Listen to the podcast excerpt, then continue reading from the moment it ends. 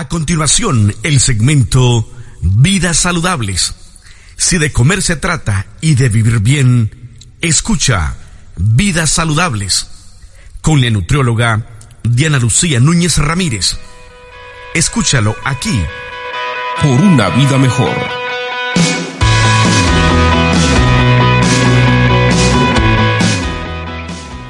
¿Qué tal amigos? Les saluda Lucy Núñez.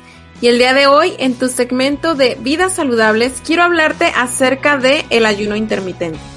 Seguramente que has escuchado acerca de este tema y bueno, es un tema en tendencia. Muchísimas personas están hablando de él y se ha recomendado para bajar de peso, para prevenir el cáncer, para muchísimas cosas. Pero bueno, este segmento, este tema, quiero dividirlo en dos segmentos. Entonces, el día de hoy iniciaré hablándote sobre qué es el ayuno intermitente, cuáles son algunas indicaciones antes de iniciar ese ayuno y también cuáles son esos beneficios. Así, la siguiente vez te hablaré acerca de los tipos de ayuno porque no hay un solo tipo, de hecho hay varios.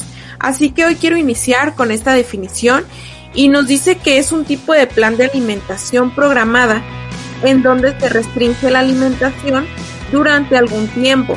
Ok, ya dependiendo del tipo de ayuno que estés haciendo, es cuánto tiempo se va a interrumpir esa alimentación.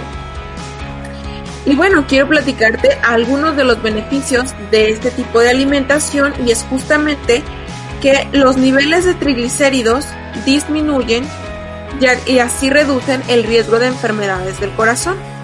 También disminuye la inflamación y el daño causado por radicales libres.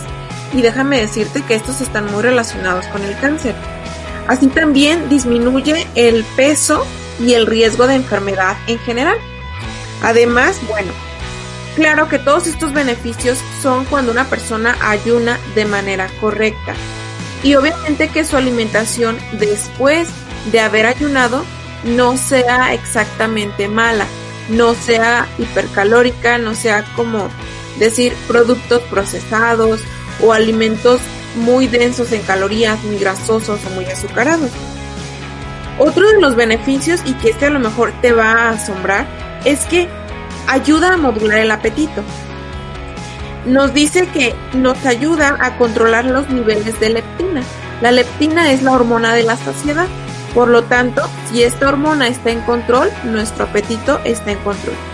Y claro, al principio podremos sentir muchísima hambre, pero esto es una cosa de adaptación. Por esto quiero decirte, no cualquier persona puede hacer un ayuno. Otro de los beneficios es que nos ayuda a establecer horarios de comida y mejora la ingestión de alimentos de buena calidad. Obviamente que cuando estás ayunando debes de, de, prevenir aquellos alimentos que vas a consumir una vez que termines ese ayuno. Que sean bien pensados previamente aquellos alimentos que vas a consumir.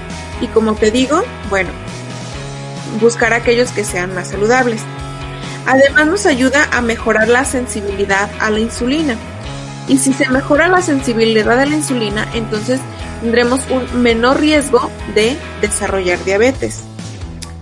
Nos ayuda a incrementar los niveles de energía.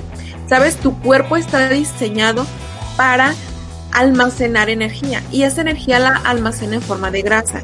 Cuando hay un ayuno, entonces es que el cuerpo saca esas reservas de la grasa, empiezas a bajar de peso y tu cuerpo obviamente no se va a quedar sin energía.